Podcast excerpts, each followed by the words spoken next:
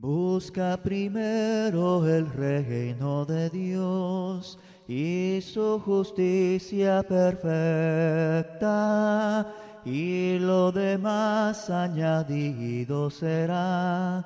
Aleluya, aleluya. Busca primero el reino de Dios y su justicia perfecta, y lo demás añadido será. Aleluya, aleluya. Busca primero. Bienvenido a este tu podcast. No olvides suscribirte a todas nuestras plataformas y así mantenerte conectado con nosotros cada vez que tengamos nuevo contenido. Que Dios te bendiga. Aleluya, aleluya. Busca primero el reino de Dios y su justicia perfecta, y lo demás añadido será. Aleluya, aleluya. Busca primero el reino de Dios y su justicia perfecta, demás añadido será. Aleluya, aleluya. Busca primero el reino de Dios y su justicia perfecta, y lo demás añadido será. Aleluya, aleluya. Te damos la bienvenida a este tu podcast Mentes Juveniles Tito 2.6. ¿Y qué nos dice Tito 2.6? Nos dice, exhorta a sí mismo a los jóvenes a que sean prudentes y eso es exactamente el propósito de este podcast, el cual es darte herramientas para que tú alcances prudencia joven a través de nuestro contenido. Un contenido sano, un contenido divertido en el cual vas a aprender de la palabra de Dios con todo lo que vamos a estar eh, discutiendo aquí en nuestro, en podcast. Este que te saluda es René Rosado, miembro de la Iglesia Cristo en Arecibo, Puerto Rico. Como pueden ver aquí en la parte de atrás, este es nuestro local, el local, el donde se reúne la Iglesia de Cristo en Arecibo. Nos encontramos en Arecibo Gardens. Eh, ¿verdad? Cerquita de la número 2. Así que si te has dado la tarea o si estás por darte la tarea de visitarnos, aquí puedes eh, ver el edificio para que se te haga familiar cuando estés pasando a nuestro, a nuestro cercano a nosotros, ¿verdad? Buscando dónde, dónde estamos ubicados. Así que, eh, habiendo dicho eso, si recuerdan, en el episodio pasado estuvimos hablando, leímos algunos de los consejos del propio Señor Jesucristo. Y más adelante vamos a estudiar más consejos de, su parte. ¿Por qué? Porque eh, es importante aprender desde la vida hasta la muerte de nuestro Señor Jesucristo por su propósito, ¿verdad? Él vino a salvar la humanidad, Él vino a salvarnos, a sacarnos de, nuestro, de nuestra vida pecaminosa. Y por eso es importante estudiarlo a Él. Adicional a eso, sabemos que aún hay personas que no conocen a Jesucristo y se pueden dar la tarea. Usted joven que no, no conoce de Cristo, no conoce de su historia, no conoce de su vida, de que te des esa oportunidad de conocerlo eh, a través de nuestro contenido. Habiendo dicho eso, vamos a ir a un versículo rapidito que eh, eh, lo podemos encontrar en Lucas 9:35 y te exhorto a que me sigas desde tu hogar o donde quiera que me estés escuchando, a la hora que me estés escuchando para que eh, leas junto a mí este versículo. Eh, lo podemos encontrar en Lucas 9:35 y dice, y vino una voz desde la nube que decía, este es mi Hijo amado, a él oíd. Lo voy a repetir, lo voy a leer nuevamente porque es importante este versículo. Dice, y vino una voz desde la nube que decía, este es mi Hijo amado, a él oíd. Esto es si está diciendo hijo, estamos hablando de un padre, ¿verdad? Por ende, este viene de nuestro, de nuestro Dios, ¿verdad? El cual desde lo alto le daba una señal o les hablaba claro a las personas que, estaban cerca de Jesús, eh, diciéndole eso mismo, que a él tenían que escucharlo. Por ende, es importante eh, estudiar a Jesús. Eh, para que sepamos qué tiene que decirnos, porque Dios mismo nos está diciendo que lo escuchemos a Él. Todas las palabras que Jesús dijo, o las más importantes, ¿verdad? Las de importancia, las que alcanzamos en salvación, eh, pues están, quedaron escritas en la palabra de Dios en el Nuevo Testamento. Eh, así que es importante ver lo que Él dijo, que fue, eh, luego fue escrito, y la tenemos presente en todo tiempo para, para nosotros hoy día. Vale la pena ir un poco atrás para estudiar desde cuando Jesús fue profetizado. Pero antes de eso, brevemente voy a, repasar lo que es el significado de profecía. Y lo que nos dice es lo que pude encontrar en un diccionario bíblico, ¿verdad? Usted puede dárselo también a la tarea en, nuestros, en sus hogares de que puedan eh, buscar la definición de lo que es profecía. Y dice, predicción que se hace por inspiración divina, ¿verdad? Eso es parte, una de las que encontré, la otra que encontré es acción de predecir un hecho futuro gracias a la inspiración divina. Por ende, eh, Jesús fue profetizado en el Antiguo Testamento. Eh, quizás más adelante podemos traer un estudio de eso, un contenido sobre eso. Pero uno de los, de los profetas que más, o de los libros, ¿verdad? Que fue escrito por el profeta Isaías. Eh, él fue el, uno de los más que habló sobre Jesús o, profetizó sobre Jesús. Eh, y por ende, quiero traer un versículo brevemente de lo que, de lo que decía Isaías sobre Jesús. Eh, de hecho, desde cuando iba a nacer, desde ese punto ya se estaba profetizando una, ese evento de, que Jesús iba, iba a nacer. Pero para demostrarlo, quiero que me sigas o que vayas conmigo a Isaías 7, 14, 15. Isaías 7, 14, 15. Dice Isaías 7, 14, 15, por tanto, el Señor mismo os dará señal. He aquí que la Virgen concebirá y dará a luz un hijo y llamará su nombre Emanuel. Comerá mantequilla y miel hasta que sepa desechar lo malo y escoger lo bueno. Voy a repetirlo, dice, por tanto, el Señor mismo os dará señal. He aquí que la Virgen concebirá y dará a luz un hijo y llamará su nombre Emanuel. Comerá mantequilla y miel hasta que sepa desechar lo bueno y escoger eh, sepa desechar lo malo y escoger lo bueno. Me disculpan ahí con ese, ¿verdad? me trabé un poco, pero eso es lo que nos dice Isaías 7, 14 y 15. Por eso hemos titulado este capítulo Jesús el niño. Vamos a estar estudiando sobre Jesús el niño. ¿Por qué? Porque es importante que sepamos esto, que desde niño, las cosas que hizo Jesús desde niño, para aplicar eso en nuestras vidas.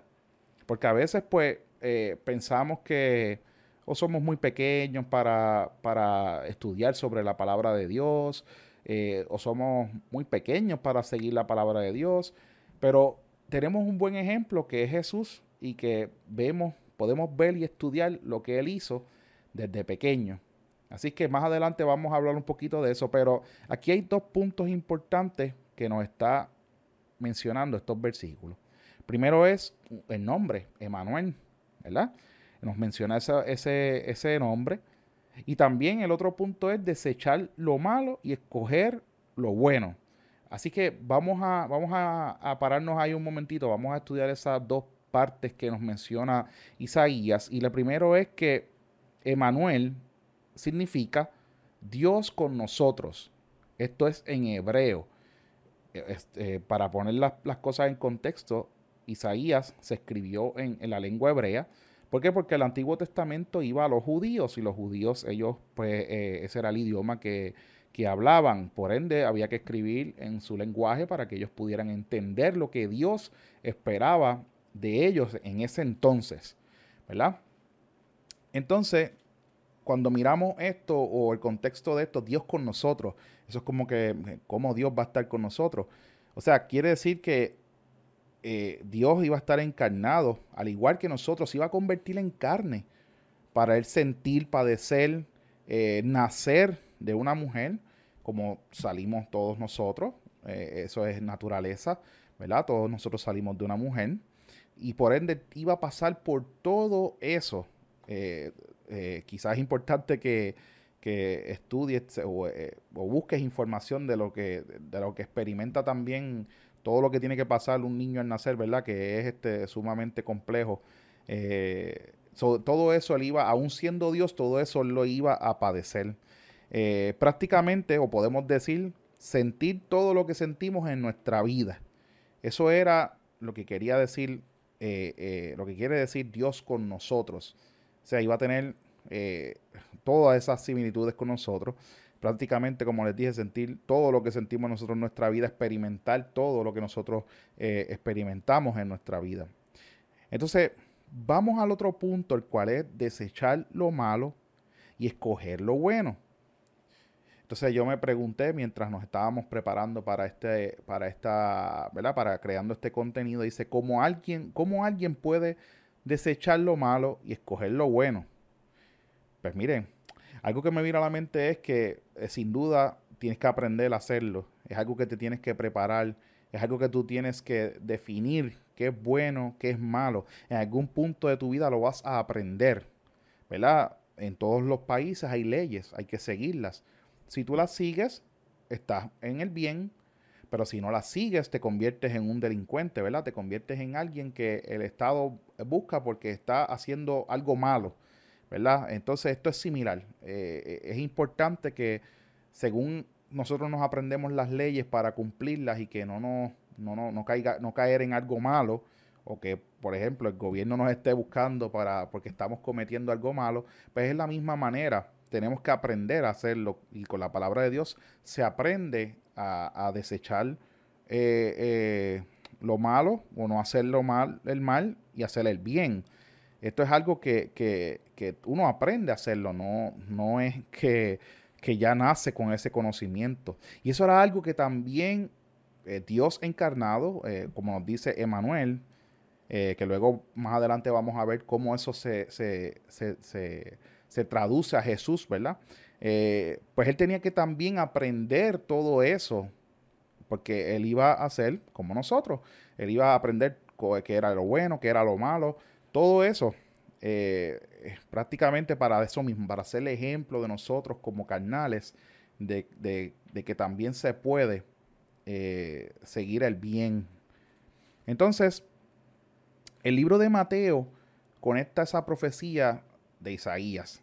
Si vamos a, Mateo 1, nos habla de dos cosas, dos cosas importantes. Uno es la genealogía de Jesús, o sea, de, la descendencia de Jesús, de dónde él viene, eh, lo, va desmeruzando hasta, hasta llegar a ese punto donde nos, desata eh, la genealogía completa de Jesús. Y también nos habla de su nacimiento. Dos eventos muy importantes. Eh, pero vamos a leerlo. Vamos a leerlo. así que les pido, les exhorto que sigan conmigo en Mateo 1, 21 al 23. Dice, eh, me encuentro en Mateo 1, 21 al 23 y dice, y dará a luz un hijo y llamarás su nombre Jesús, porque él salvará a su pueblo de sus pecados. Todo esto aconteció para que cumpliese lo dicho por el Señor por medio del profeta cuando dijo, he aquí, una virgen concebirá y dará a luz un hijo y llamará su nombre Emanuel, que traducido es Dios con nosotros. ¿Ves? Ahí donde eh, se encuentra esa, esa conexión, o quizás te estás preguntando, pero ¿qué relación hay entre Emanuel y Jesús? ¿Verdad? Que eso es como les comenté, que más adelante lo íbamos a ver. ¿Qué relación hay entre Emanuel y Jesús? ¿Cómo esos dos nombres distintos se relacionan?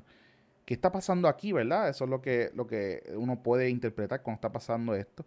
Pero miren, esto es algo que es básicamente eh, traducción de hebreo al griego, el Nuevo Testamento, va eh, alineado a lo que es el griego, era la, lengua que más se iba a hablar cuando, este, cuando, cuando entrara en vigor el Nuevo Testamento. Y por ende, pues tenía que escribirse así como se escribió la, el, Antiguo Testamento, que iba dirigido a, a, los judíos, pues ahora iba dirigido a, a, todo el mundo, a los gentiles, y eso, ¿verdad? Sufrió una, unas cuantas traducciones, pero eh, Jesús y prácticamente eh, y Emanuel es lo mismo. es una traducción simplemente, pero son sinónimos, ¿verdad? Podemos, podemos entender que son sinónimos. Eh, y ya aquí vimos, o como se relató en Mateo, que se cumplió esa profecía. Veamos qué nos dice la palabra sobre Jesús el niño. Ahora vamos a concentrarnos en Jesús el niño. Y para eso podemos ir a Lucas 2. Quiero que sigas en Lucas 2, 41, 49. Y después vamos a ver el versículo 52 solito. Pero Lucas 2, 41 al 49 dice, eh, nos habla un poco eh, de, unas, de, de las cosas que hizo Jesús cuando niño. Pero vamos a leerlo. Dice, iban sus padres todos los años a Jerusalén a la fiesta de la Pascua. Y cuando tuvo 12 años, subieron a Jerusalén conforme a la costumbre de la fiesta. Al regresar ellos, acabada la fiesta, se quedó el niño Jesús en Jerusalén sin que lo supiesen José y su madre. Y pensando que estaba entre la compañía, anduvieron camino un día y le buscaban entre los parientes y los conocidos. Pero como no la hallaron, volvieron a Jerusalén buscándole. Y aconteció que tres días después le hallaron en el templo, sentado en medio de los doctores de la ley, oyéndoles y preguntándoles. Y todos los que oían se maravillaban de su inteligencia y de su respuesta. Cuando le vieron, se sorprendieron y le dijo su madre, hijo, ¿por qué, no nos, ¿por qué nos has hecho así? He aquí tu padre y yo te hemos buscado con angustia. Entonces él les dijo, ¿por qué me buscabais? ¿No sabíais que en los negocios de mi padre me es necesario estar? Luego vayamos al versículo 52, como les dije que lo íbamos a leer solito. Dice, y Jesús crecía en sabiduría y en estatura y en gracia para con Dios y los hombres. ¿Verdad? Y quiero tocar algunos puntos importantes de esta lectura. Eh, nos dice que Jesús tenía 12 años y eh, todavía esto es un niño, ¿verdad? podemos pensar que quizás está eh, ahí moviéndose en dirección hacia, hacia una transición de niño joven, ¿verdad? Pero 12 años yo lo considero joven, quizás podemos tener nuestros argumentos en cuanto a eso o diferencias, pero para mí 12, niños, 12 años es un niño. Eh, apenas está empezando a vivir la vida. Pero nos dice ahí que ellos, sus padres, ¿verdad? Fueron a la, lo que es José y María, eh, fueron a, esta fiesta eh, que se celebraba siempre, pero él decidió quedarse. Fue como una travesura, ¿verdad? Una de las cosas que, que pensamos que Jesús una travesura porque no le dijo nada a sus padres, se quedó allí eh, y ellos se fueron, dice que anduvieron un día. O sea, ya se habían apartado un día, eh, ¿verdad? Antes no habían carros que uno viraba rapidito y, eh, espérate, se me quedó el nene, que dónde está metido, porque no se... No, no, no, para nada. Esto era unos, posiblemente iban en, carretas con, caballos o, ¿verdad? Cualquier animal que estaban utilizando para moverse en ese tiempo. ya habían caminado o se habían apartado de él casi un día, 24 horas de, de, de, en tiempo, ¿verdad? Entonces ellos decidieron virar porque no lo encontraron, preguntaron, vieron los fueron a través de los carros, no y Jesús no estaba. Entonces pues tuvieron que virar porque dijeron, mira, este, al parecer él no está con nosotros, tiene que estar, eh, eh, ¿verdad? En otro, eh, se tiene que haber quedado allá donde estábamos, en, en Jerusalén. Entonces viraron y lo hallaron. Y nos dice un punto bien importante en el, en el 46 porque nos dice que lo hallaron en el templo, sentado en medio de los doctores de la ley, oyéndoles y preguntándoles. Ven, no sé si recuerdan, pero hace minutos atrás le dije que él tenía que aprender lo que era bueno y lo que era malo. Y esto era prácticamente lo que Jesús estaba haciendo. Se estaba instruyendo de la palabra de Dios porque ahí tenemos todos los consejos nos dice lo que es bueno, lo que es malo, lo que tenemos que apartarnos, lo que no debemos hacer, lo que sí podemos hacer. Eh, y era algo que ya desde sus 12 años, apenas en 12 años, él estaba bien interesado en conocer. ¿Por qué? Porque tenía que prepararse, estaba encarnado, era Dios encarnado, pero tenía que pasar por lo mismo que nosotros pasamos. Hoy en día nosotros tenemos que prepararnos de la misma manera. Entonces, eso fue lo que él le dijo cuando su madre le, le, preguntó que por qué hizo así, por qué hizo eso, ¿verdad? Porque cuando fue increpado, le dijo, ¿por qué hiciste esto? Entonces él le contestó que me maravilla esa contestación de Jesús porque dice, ¿por qué me buscabais? ¿No sabíais que en los negocios de mi padre me es necesario estar? So, él tenía un propósito claro, él sabía lo que tenía que hacer eh, a sus 12 años. Vamos a ponerle en contexto que era a sus 12 años, que, que Jesús ya tenía en mente lo que él tenía, lo que era prioridad para él o para el ser humano desde los principios, desde su corta vida en la tierra. Ok, él se estaba ya preparando. Eso es importante. Eh, eh, sería algo bueno eh, que nos hiciéramos, joven que me escuchas, niño que me escuchas, ¿qué estás haciendo? ¿Qué estás haciendo a tu corta edad? Es importante que te hagas esa pregunta. Porque si no estás haciendo nada ahora, no hay problema. Todavía estamos a tiempo. Pero es importante que utilices a Jesús como ejemplo, no tan solo en esto, sino en todas las cosas de nuestra vida, para que veamos cómo o qué es lo que tenemos que hacer. Eh, por eso te, te exhorto a que te hagas tú esa pregunta tú mismo y digas, ¿qué estoy haciendo? Wow, Jesús a los 12 años ya estaba estudiando la palabra de Dios y estaba buscando entender en lo que era lo bueno y lo que era lo malo para apartarse de eso. Eh, entonces, otra cosa importante que, conecta con estos versículos es el, el, versículo 52. Dice, Jesús crecía en sabiduría, en sabiduría y en estatura, y en gracia para con Dios y los hombres. O sea que nos está hablando de su, de su cambio físico, también, ¿verdad? Decía que crecía en estatura, pero sobre todas las cosas, en sabiduría. Jesús estaba buscando como bien vimos, eh, eh, empapándose de la palabra de Dios y eso le estaba dando sabiduría a él. No, no, estaban maravillados los doctores de la ley. Nos dice por ahí, eh, estoy buscándolo rapidito aquí.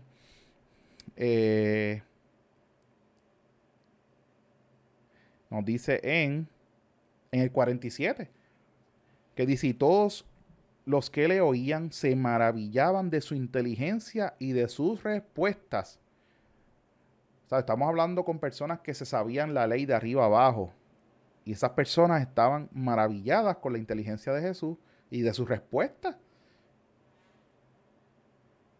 Suma importancia este ejemplo que Jesús nos da desde, pequeña edad, desde apenas 12 años. Yo le voy a ser bien sincero, yo a mis 12 años, eh, yo estaba solamente pensaba una cosa, era eh, jugar béisbol, pelota, aquí en Puerto Rico, eh, quizás pensando en ese sueño de, de, de, alcanzar ser pelotero profesional en algún momento. luego me decidí por, por preferir seguir una carrera profesional de, ¿verdad? Con, con de ingeniería, pero sin duda alguna no estaba aprendiendo nada de la palabra de Dios a los 12 años. Y aquí tenemos un excelente ejemplo de parte de Jesús, así que eh, si me estás escuchando, es importante que, tengas este, este, ejemplo en tu mente. Entonces, eh, también en el pasado episodio hablamos un poco sobre el rey Salomón. Dijimos que era uno de los hombres más sabios, el hombre más sabio del mundo. ¿Por qué? Porque él a su corta edad le tocó reinar, le tocó ser el rey de Israel y, él fue conforme al corazón de Dios y Dios le dijo, eh, pídeme lo que tú quieras, que yo lo concederé. Pero él no se enfocó en riquezas, él no se enfocó en nada. Él simplemente dijo, dame sabiduría para manejar este pueblo. ¿Verdad? Eso fue lo que él, lo que él le contestó. Y él tiene muchos, muchos, muchos consejos eh, sobre cómo guiarnos en, en nuestra vida. Así que voy a leer un poco, o me gustaría cerrar este, este, este episodio con una cita de, Salomón, unos versículos que escribió en Proverbios 3, 1 al 4. Y quiero que reflexiones en esto, quiero que lo, cuando tú lo leas, eh, reflexiones en él. Dice Proverbios 3, 1 al 4, Hijo mío, no te olvides de mi ley, y tu corazón guarde mis mandamientos. Porque largura de días y años de vida y paz te aumentarán. Nunca se aparten de ti la misericordia y la verdad. Átalas a tu cuello.